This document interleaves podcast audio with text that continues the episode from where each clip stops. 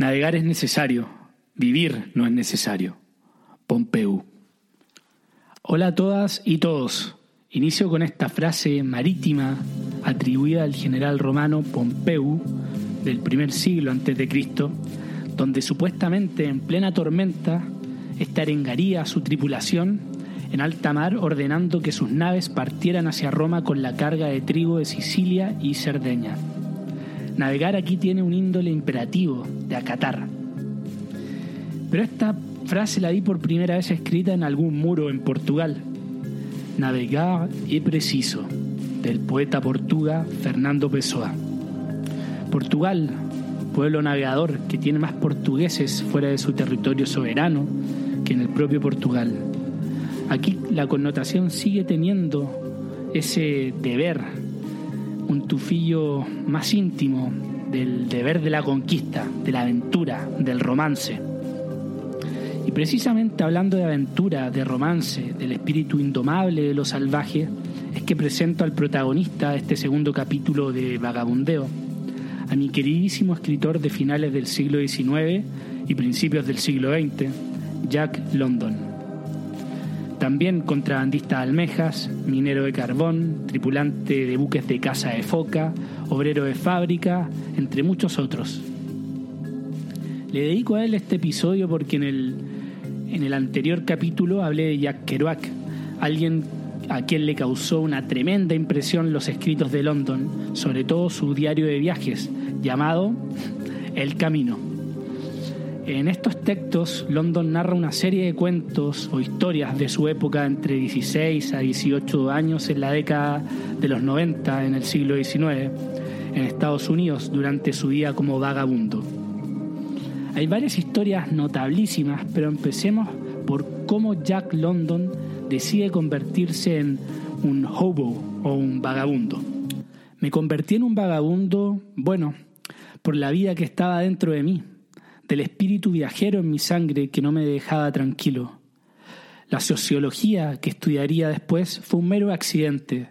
Vino después de la misma forma que una piel mojada sucede a una zambullida.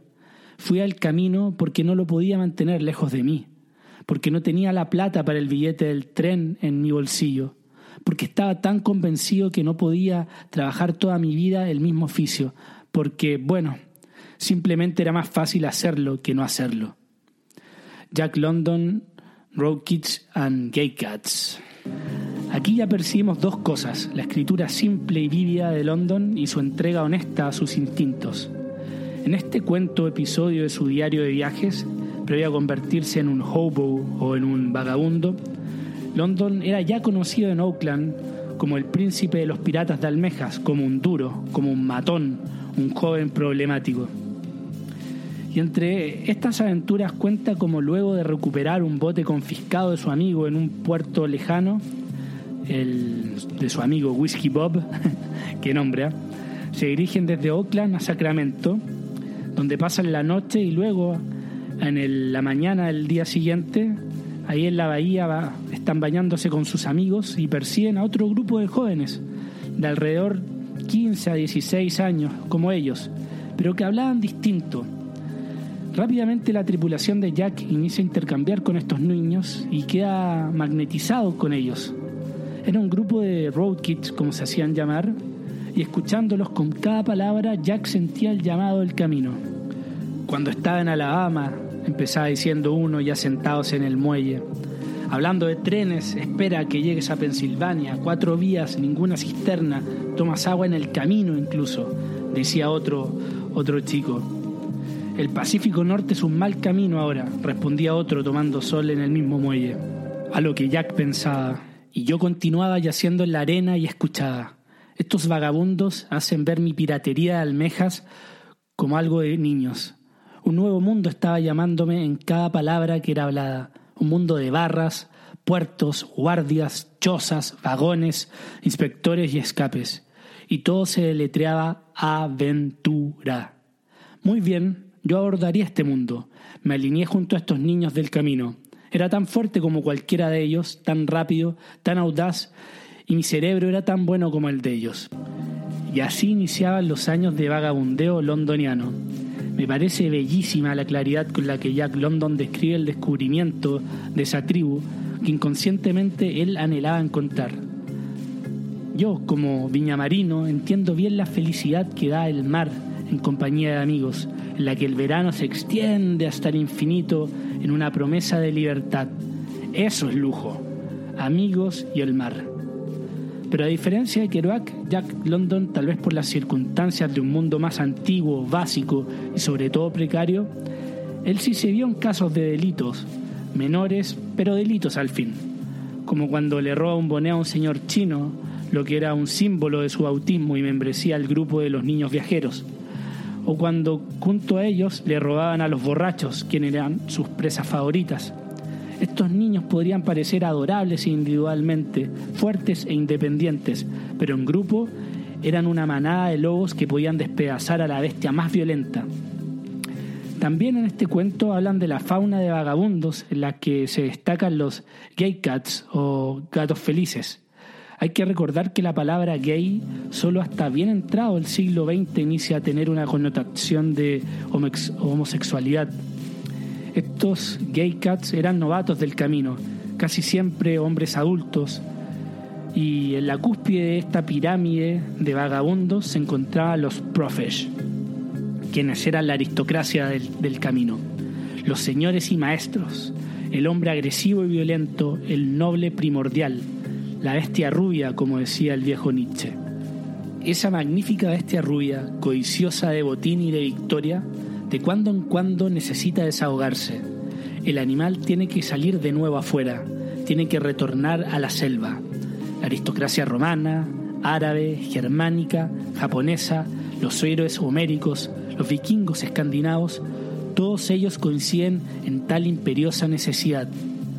Pericles también destacaba con elogios la despreocupación de los atenienses, su indiferencia y su desprecio de la seguridad, del cuerpo, de la vida, del bienestar, su horrible jovialidad y el profundo placer que sienten en destruir, en todas las voluptuosidades del triunfo y la crueldad.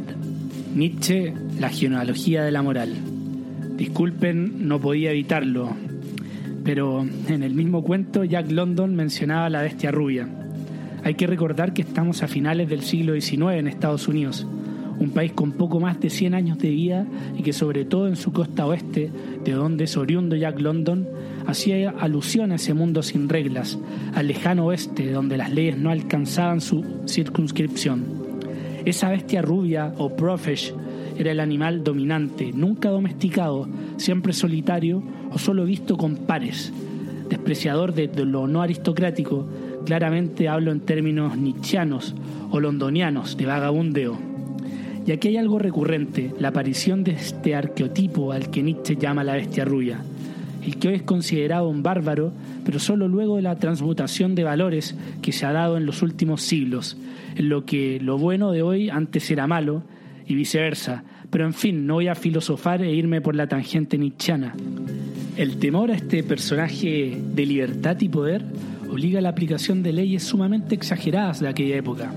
Siempre en su diario de viajes, en el capítulo Pinch, Jack London es parado por un policía en Niagara Falls que lo termina arrestando por vagrancy, o sea, por vagancia, solo por ir caminando en barrio residencial donde él no vivía. La corte, más encima, les da un mes de prisión sin ni siquiera tener derecho a voz. De la forma que se le mire, era un mundo más rudo, más injusto, donde el más fuerte abusaba del más débil, en toda esfera. Hay que añadir que en esa época London pasaba largo tiempo golpeando puertas en distintas casas pidiendo limosna. Ahí es donde, a través de la improvisación, la adaptación de su discurso a la persona que lo recibiera, él iniciaría a desarrollar su capacidad de contar historias. Una habilidad determinante entre el éxito o fracaso de un vagabundo, el saber contar una buena historia. Es interesante su percepción de que la mayoría de las casas más grandes casi siempre ha rechazado, mientras que las más pequeñas y humildes chozas la suerte cambiada. Nunca abandona al hambriento, como él decía. Es algo que hasta el día de hoy se puede notar, por ejemplo, al hacer dedo, pedir un aventón o incluso haciendo couchsurfing, hay un cierto tipo de gente que no son los que tienen más, pero quienes son los que van a estar dispuestos a ofrecerte una mano. Pero volviendo a esta habilidad de contar historias, aquí dejo un extracto del capítulo Pictures donde utiliza sus habilidades de narrador con unas ingenuas señoras.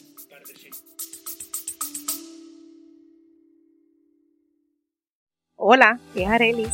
Gracias por escucharme. Bienvenida a mi podcast Mentalidad de Girasol. Este podcast es un viaje, un viaje que te va a ayudar a ti y que me va a ayudar a mí. Espero crear una gran comunidad y espero que con mis vivencias y experiencias, mis desaciertos y aciertos y mi luz y oscuridad, yo pueda hacerte entender que no estás sola. Yo voy a ti, yo voy a mí, no te quites.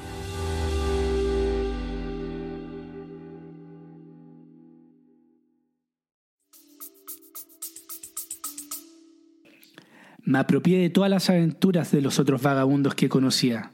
En realidad, y si estas señoritas hubieran sido menos confiadas e ingenuas, ellas podrían haberme enredado hermosamente en la cronología de mi historia. Bueno, bueno, ¿y qué tanto? Era un intercambio justo. Por sus varias tazas de café, huevos revueltos y tostadas, yo les daba un valor completo. Derechamente les daba entretenimiento. Mi sentada en su mesa era su aventura, y la aventura está más allá de cualquier precio de todas formas. Para los que piensen que estoy haciendo apología al vagabundeo criminal o embaucador, no es así. Solo pongo en escena las luces y sombras de este enorme personaje que fue Jack London, de su astucia y anhelo de vivir. En este mismo capítulo y en el mismo día, Jack London es invitado por un grupo de gitanos esperando el tren a comer con ellos. Y ahí es donde ve, en esta comunidad patriarcal, a un hombre líder aparentemente que azota violentamente primero a un niño, luego a la madre de uno de ellos con un látigo. London queda totalmente violentado por el escenario y al intentar hacer algo es detenido por los otros gitanos, a lo que luego reflexionaría. El máximo rasgo distintivo entre el ser humano y los otros animales es que el ser humano es el único animal que maltrata a las hembras de su tipo. Es algo que ningún lobo, ni cobardemente un coyote ha sido culpable. Es algo que ni siquiera el perro, degenerado por la domesticación, haría.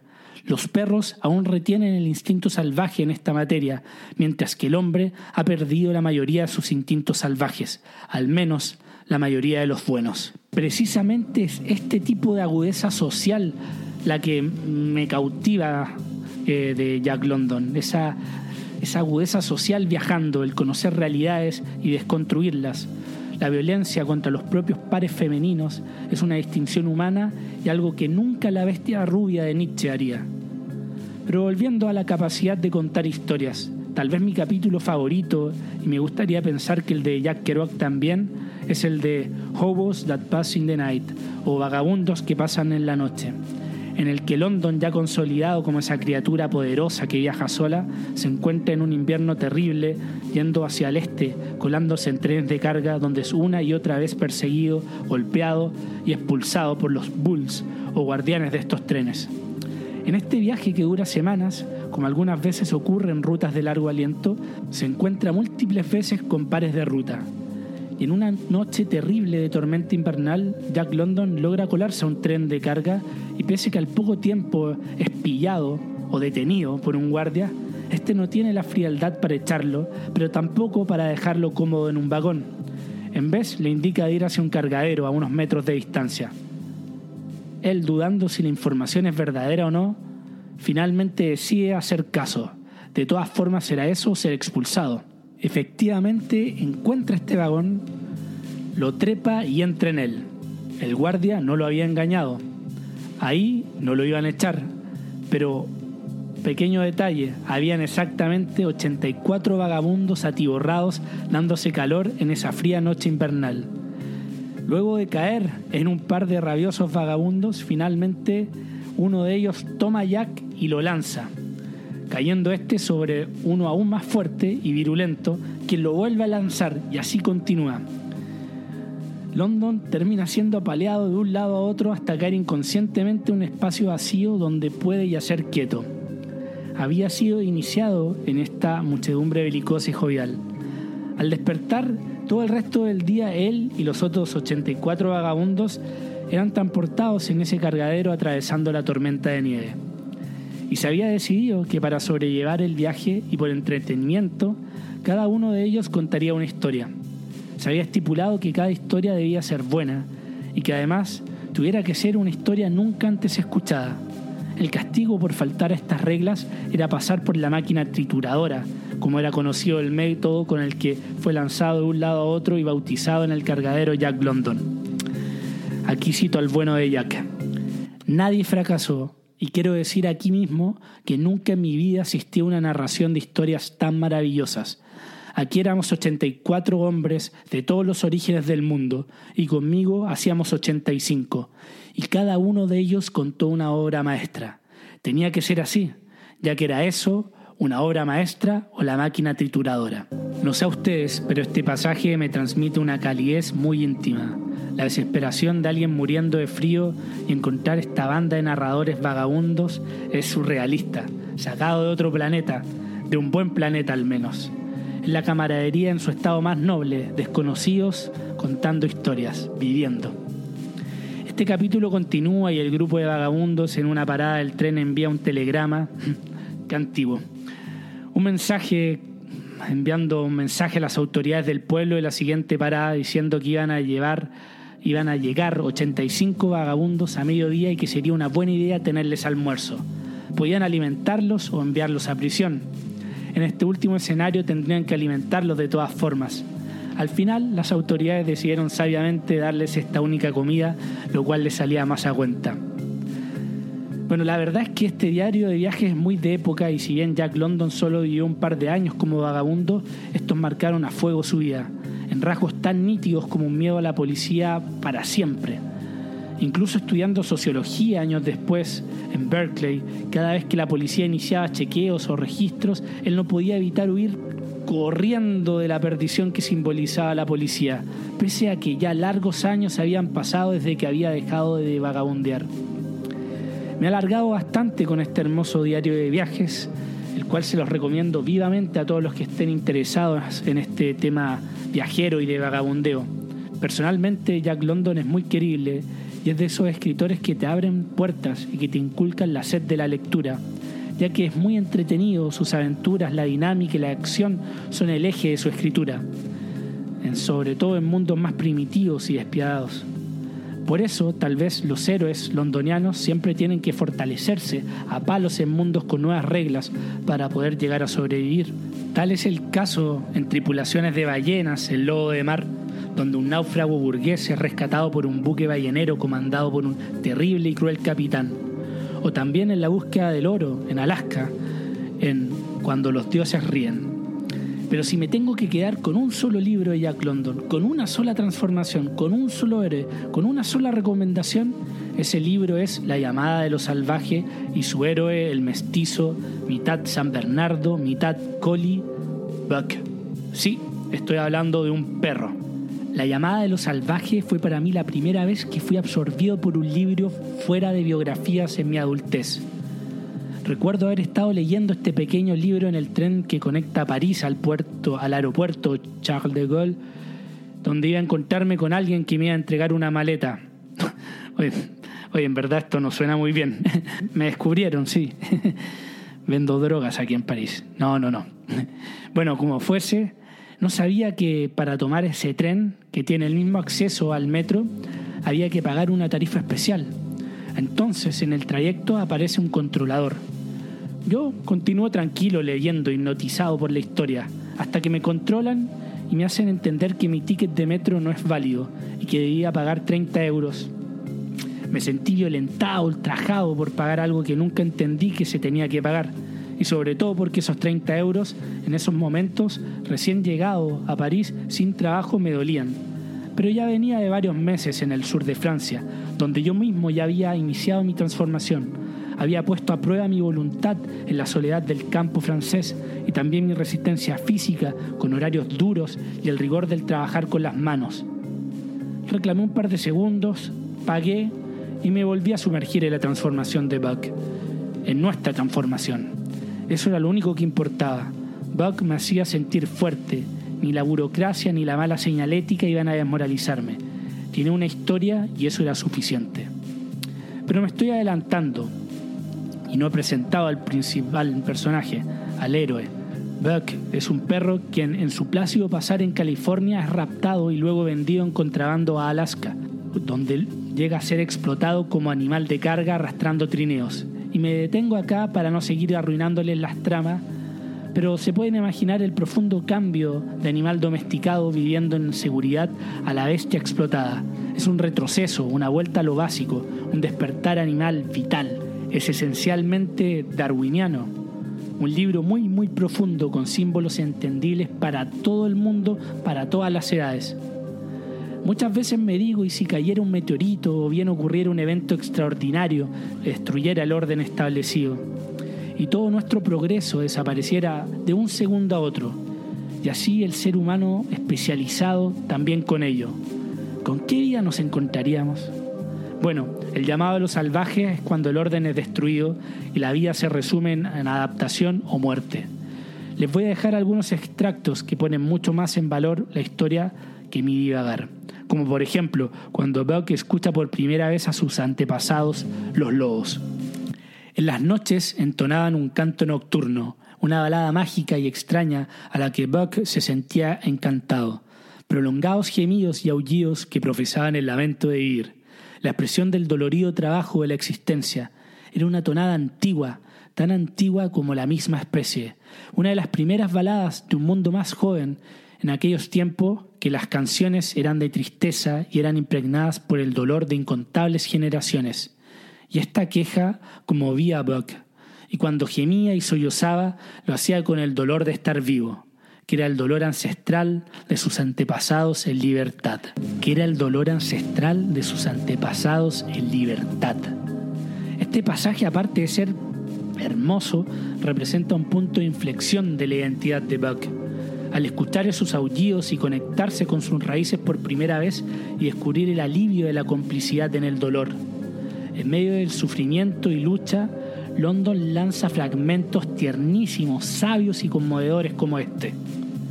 Pero en este vaivén de sufrimiento y transformación, Buck comienza a asimilar su transformación y a sentir el llamado de lo salvaje, como en el siguiente fragmento. Hay un éxtasis que señala la cúspide de la vida, y por encima del cual ésta no puede elevarse. Y lo paradójico es que este éxtasis se produce cuando uno está más vivo y se olvida absolutamente que lo está. Este éxtasis, este olvido de la existencia, se produce en el artista, atrapándolo y sacándolo en un arrebato de pasión. También se produce en el soldado, ebrio de guerra en un campo desolado, luchando sin cuartel. Aquí ya estamos en el punto cuando Buck empieza a dominar su nuevo escenario y a entender y a comprender las leyes. Claro, deben ocurrir varios episodios, dos o tres decisivos, que permiten la triunfal transformación de Buck, para que este acomodado perro de chalet se sintiera de esta forma. Era más viejo que los días que había vivido y los alientos que había respirado. En él se entrelazaban el pasado y el presente, y la eternidad palpitaba en su ser con un ritmo irresistible, ante él que se doblegaba como uno se somete a las olas y las mareas. Era un animal carnívoro que vivía exclusivamente a base de carne, se encontraba en el cenit de su vida y derrochaba fuerza y energía. La vida fluía en él como un hermosísimo torrente, gozoso y exuberante, y parecía como querer escaparse de su cuerpo arrebatado de pasión y desparramarse generosamente por el mundo. Y me detengo para no seguir arruinando esta joya pulida que es este libro. Ni siquiera hablé de la relación que tiene con su amo, John Thornton, que es una de las más nobles y conmovedoras que he leído o visto. Paradójicamente, Jack London, luego de una vida de lucha, miseria, vagabundeo y pobreza, finalmente logra un merecido reconocimiento literario que le traería fama y fortuna. Sin embargo, el bueno de Jack pareciera que no podía sostener una vida de animal domesticado y termina muriendo a la corta edad de 40 años bajo extrañas circunstancias en su mansión en California. Hay animales que simplemente no pueden ser domesticados que entienden que lo único importante es el camino, el moverse, el deambular el escuchar aullidos de lobos bajo la pálida luz de la luna. Me despido con un último extracto de Jack London en su diario de viajes El Camino. Hasta la vuelta. Chau. Tal vez el más grande encanto de la vida de vagabundeo es la ausencia de monotonía. En la tierra de vagabundos, la cara de la vía es proteica, puede cambiar de formas. Una siempre cambiante, fantasmagórica, donde lo imposible pasa y lo inesperado sale de repente de los arbustos en cada vuelta del camino. El vagabundo nunca sabe qué es lo que va a pasar en el próximo momento. Así, él vive solo en el tiempo presente él ha aprendido de la inutilidad del esfuerzo por un objetivo y conoce el disfrute de dejarse llevar con las extravagancias del cambio. Jack London, The Road Pictures.